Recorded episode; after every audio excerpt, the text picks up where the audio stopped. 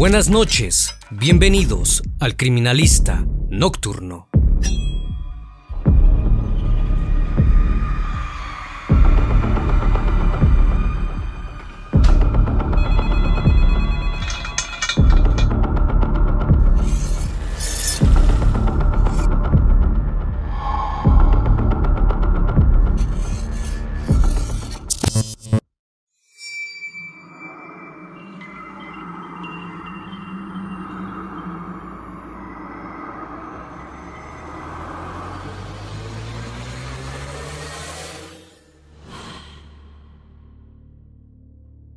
El 27 de abril de 1979, en el barrio de Montserrat, ubicado al suroeste de la capital argentina. Las autoridades detuvieron a María de las Mercedes Boya Aponte de Murano, a quien todos conocían como Gilla. La mujer de 49 años, dueña de una manera exagerada y particular de expresarse de otros, que le sirvió para ser muy conocida en el barrio además de mostrar una ambición desmedida que ostentaba con joyas y vestimenta lujosa, fue acusada por el asesinato de Carmen Zulema del Giorgio Venturini, su prima de 64 años.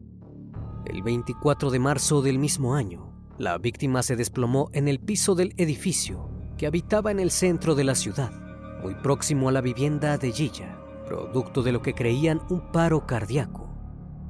Sin embargo, el fallecimiento de Carmen despertó la sospecha de sus familiares y de las autoridades cuando descubrieron que días antes también habían fallecido repentinamente dos amigas muy cercanas a ambas, Nilda Gamba y Leila Formizano de Ayala. La necropsia de Carmen arrojó un dato revelador. La causa de su deceso fue por envenenamiento con cianuro. Así fue que todos los indicios y la mirada de los investigadores apuntaron directamente a Gilla Murano, ya que había sido la última persona en haberlas visto con vida. Pero además, la mujer tenía un móvil real que ponía en tela de juicio su inocencia y que la posicionaba como la principal sospechosa. Gilla tenía una deuda económica con las tres. Por este motivo, fue encarcelada y condenada a prisión perpetua pero para sorpresa de muchos, apenas cumplió la mitad de su condena. Fue dejada en libertad, de vuelta en las calles que tanto le fascinaban. Se convirtió en un ícono paseándose por canales de televisión, donde hablaba sin tapujos sobre su vida personal y alegó una y otra vez que era inocente. Gilla Murano llevó a un extremo mediático los terribles crímenes que había cometido, a pesar de ser la primera mujer asesina en serie de Argentina. Su personalidad logró distraer a todos del verdadero motivo por el que era reconocida, Gilla Murano, la envenenadora de Montserrat, como fue nombrada por los medios. Pasó de ser una asesina a ser una celebridad que provocó grandes polémicas a nivel familiar y nacional. El criminalista nocturno. María de las Mercedes Boya Aponte, a quien todos llamaban Gilla, nació en la provincia de Corrientes, ubicada al noroeste de Argentina, el 20 de mayo de 1930. Fue la mayor de tres hijos que tuvo el matrimonio de Candela, una ama de casa, y Camilo Boya Aponte, un teniente coronel, que actuaba a favor del golpe de Estado que se daba en el país en ese entonces. La familia tenía un buen pasar económico pero no lo suficiente para convertirlos en integrantes de la alta sociedad. Sin embargo, Gilla fue forjando una personalidad egocéntrica, ambiciosa y ostentosa, que pronto la hizo caer en una fantasía que mucho distaba de la realidad. Pretendía vivir su vida como una persona adinerada, determinada a pertenecer a un estatus alto, sin reparar en sus actos y mucho menos en las consecuencias empezó a dominar una destreza que enseguida la transformó en una ágil estafadora. Sobre este rasgo ambicioso que fue desarrollando, su madre Candela tuvo un rol impulsor. Desde que eran muy pequeñas, les transmitió a sus hijas mujeres la necesidad de casarse con hombres profesionales y adinerados para que nunca les faltara nada, sin que importara su propia felicidad. Sin embargo, como suele ocurrir lejos de la fantasía, la buena vida de los Boya Aponte se vio interrumpida años más tarde, cuando una crisis económica los dejó en bancarrota. En busca de recomponer esta situación, que los tenía en penumbras, la familia se trasladó a la ciudad de Buenos Aires, capital argentina, con esperanzas de encontrar un futuro más próspero. Ahí Gilla quedó deslumbrada por las calles y el estilo de vida de la capital. Todos sus sueños de pertenecer a la alta sociedad estaban al alcance de sus manos. En la gran ciudad, desempeñó dos de sus pasatiempos preferidos, nadar y pasear en busca de un caballero adinerado con quien casarse. Así fue que en 1953, a sus 23 años, se casó con el abogado Antonio Murano, 10 años mayor que ella, un hombre modesto y crédulo, pero sobre todo, heredero de una enorme fortuna. Este dato le bastó a Gilla para elegirlo como esposo, más aún, cuando el hombre le pidió que no trabajara y se quedara al cuidado de la casa. Ya encontró en ese momento pase libre para continuar con sus estafas, mientras su marido se ausentaba en largas horas de trabajo, entre una infinidad de amantes y salidas placenteras que compartía con amistades a las que agasajaba con tés y masas finas. Su deseo de mostrarse como alguien con clase, junto con su ambición por obtener dinero, comenzaron a crecer cada vez más. Sin importarle que fuera por vía legal o no, Gilla dio rienda suelta a su único objetivo y no frenó, ni siquiera cuando en 1967 la pareja tuvo a su único hijo, Martín. Sin hacerle mucho obstáculo, Gilla se las ingenió para que su plan de vida siguiera su curso con normalidad y empezara a dar sus primeros frutos, sacando ventaja de la personalidad que tenía y que la convertía en alguien confiable, carismática y convincente. En un territorio completamente militarizado, por otro golpe de Estado que ocupaba el poder en ese momento, la mujer se aprovechó de los importantes contactos que tenía dentro de las Fuerzas Armadas, con las que ya estaba familiarizada. En ese entonces, la economía argentina habilitó las llamadas mesas de dinero, en las que personas de bolsillos acaudalados invertían gran cantidad de dinero para luego recuperarlo con creces. Mientras algunos se hacían millonarios en un corto lapso, otros se empobrecían. Gilla Murano fue una de las beneficiadas por este modelo, gracias a su habilidad y el encanto para convencer a las personas. Les propuso ese negocio a sus amigas, Nilda Agamba y Lelia Formisano de Ayala, y a su prima, Carmen Zulema del Giorgio Venturini, prometiéndoles de vuelta una gran suma de dinero. Cayendo en su trampa, las tres mujeres aceptaron el trato. Cuando a Murano le tocó hacer la primera devolución del dinero, logró recolectar los intereses. Esto la ayudó a convencer a sus amigas de continuar con el negocio. Pero desde ese momento en adelante, ya no le resultaría tan fácil mantenerlas engañadas. Cuando las mujeres notaron que cada vez demoraba más en hacerles entrega de su parte, comenzaron a presionarla para que les devolviera toda la plata. Y ya se encontraba entre la espada y la pared. Ya les había firmado anteriormente un pagaré que las mujeres conservaban y por otro lado debía mantener el estatus que había logrado obtener. Una vez más, la ambición se interpuso a la hora de tomar una decisión. Entre los meses de febrero y marzo del año 1979, y ya visitó a cada una de sus amigas, como solía hacerlo frecuentemente, para tomar el té y convencerlas de que no debían alarmarse, porque pronto les llevaría el dinero. Casualmente, en ese periodo, cada una de las mujeres fueron muriendo de una a una, aparentemente por causas naturales. Sin embargo, con la última fallecida, Carmen del Giorgio Venturini, aparecieron las sospechas. El médico de cabecera de la señora Venturini sospechó sobre el deceso repentino de su paciente, más aún cuando recibió la visita de Murano pidiéndole que firmara el acta de defunción. El profesional se negó alegando que él no había sido el último en atenderla, sino que había sido derivada a un hospital de urgencia, Murano buscó por otro lado una coartada y con dinero de por medio convenció al médico de la funeraria de firmar el certificado que estableciera como causa del deceso un paro cardíaco. Curiosamente, el mismo médico había firmado las actas de sus otras amigas. Con el apoyo de la justicia y del médico, la familia de Venturini pidió realizar una necropsia sobre el cuerpo de la mujer y el resultado fue sorpresivo para todos. Carmen del Giorgio Venturini había perdido la vida a causa de envenenamiento con cianuro. Todas las miradas se pusieron sobre Gilla Murano, quien además de deberle dinero, había sido la última persona en verla con vida. Muchos secretos estaban por salir a la luz, cuando sin dudar un segundo más, el juez Pérez, quien llevaba adelante el caso, ordenó su detención. El 27 de abril de 1979, las fuerzas se hicieron presentes en el domicilio de la calle México 1177, donde residía la familia Murano.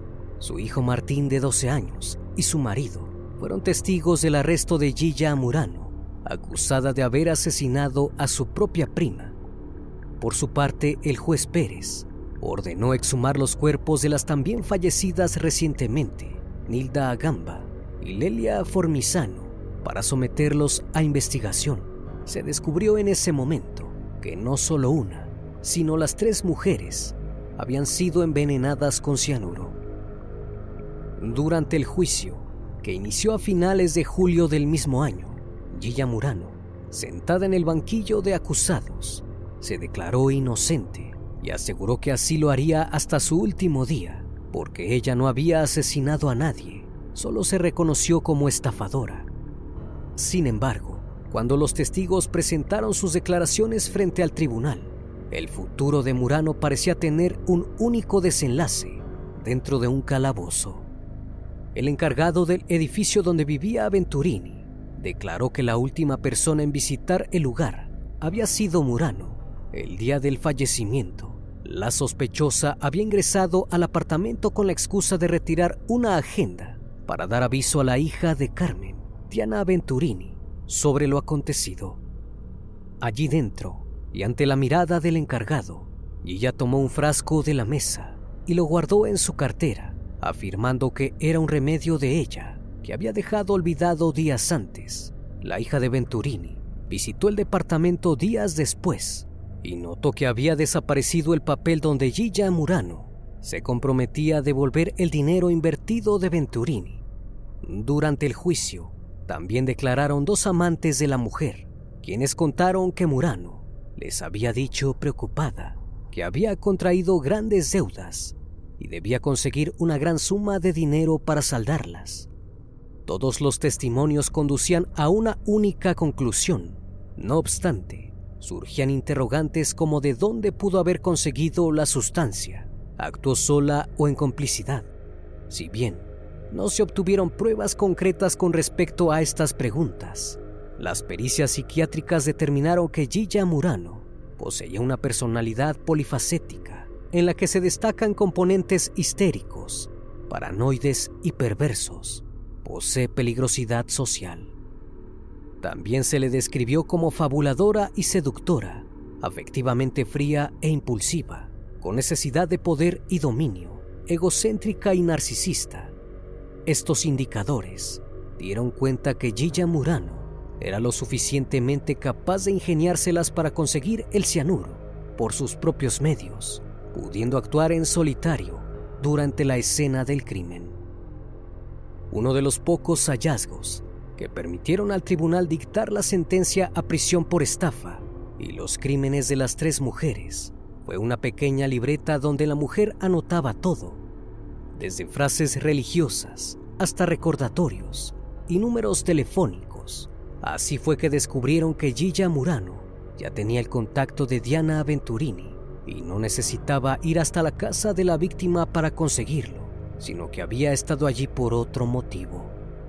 Además, ella era el único factor común entre las tres víctimas. Todas habían compartido el té días previos a sus decesos, siendo este el elemento para ultimarlas.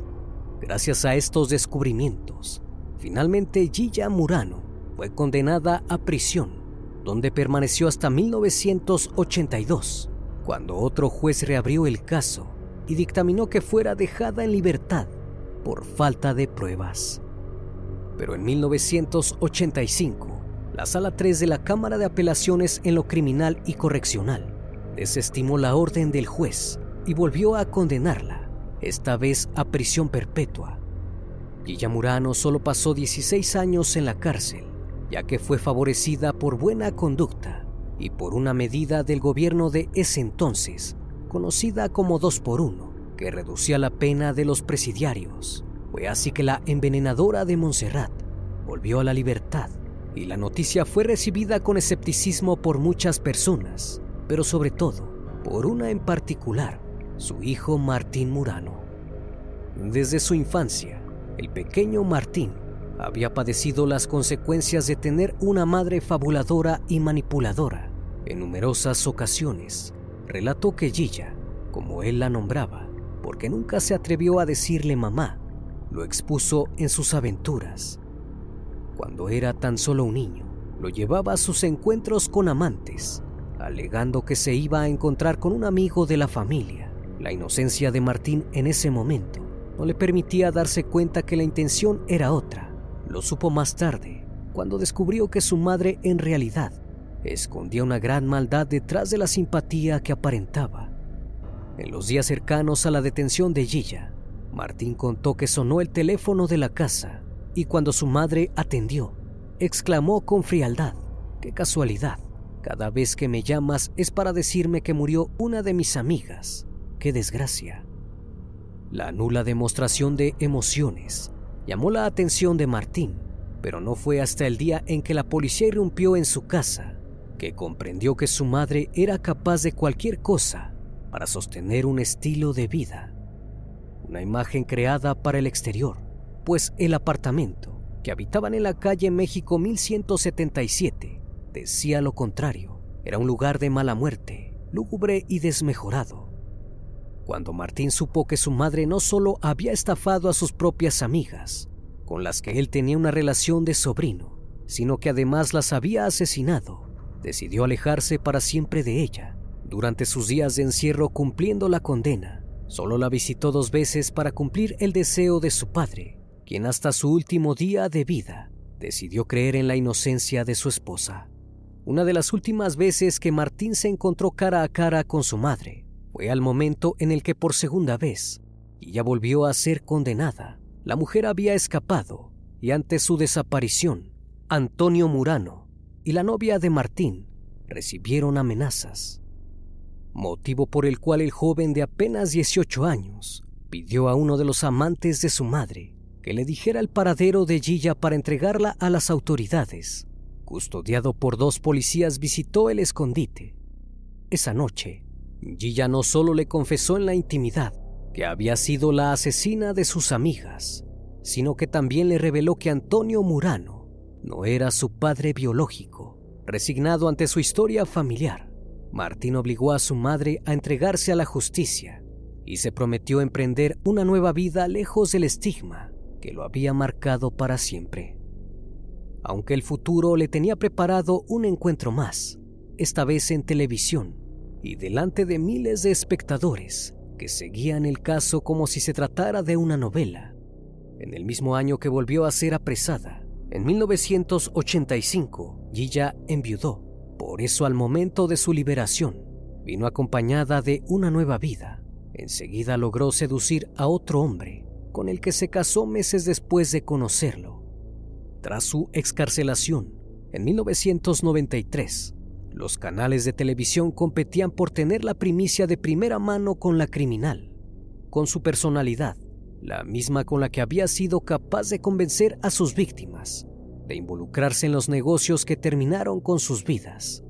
Murano se ganó la popularidad que la hizo famosa a lo largo del país.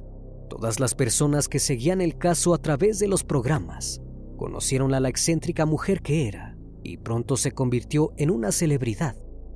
Encantada de tener toda la atención de las cámaras sobre ella, aprovechó cada momento al aire para asegurar que era inocente y que se sentía traicionada por su propio hijo luego de que publicara un libro en el que relataba la desgracia de ser el hijo de Gilla Murano.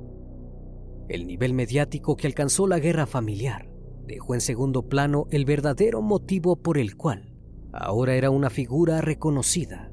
Sus víctimas permanecieron invisibles cuando todas las preguntas se desviaron hacia la vida personal de Gilla.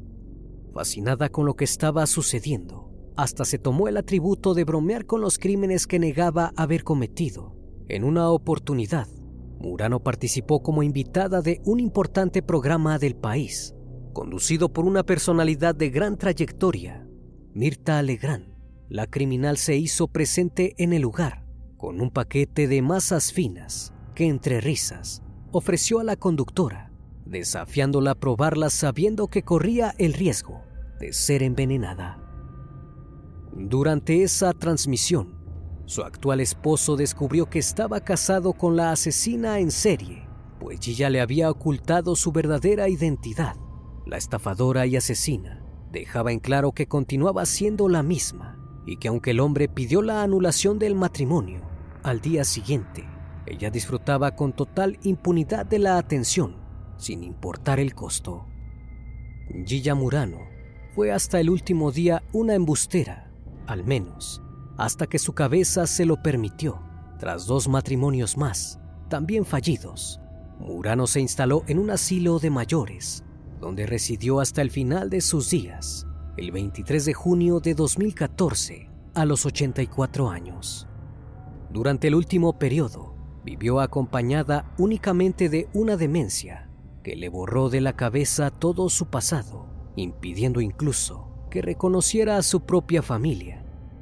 Sin embargo, su terrible y mediático caso quedó grabado para siempre en la memoria del país, pues su imagen revive a través de series, obras de teatro y películas que la tienen como protagonista en cada recorrido turístico que tiene como punta de visita la Casa de México 1177. También quedará grabado su controversial paso por esta tierra en cada autógrafo que firmó con la leyenda La estafadora de Montserrat. Una vez más, estimado público, agradezco su compañía. Gracias por brindar un espacio de su tiempo para conocer un caso más de este canal.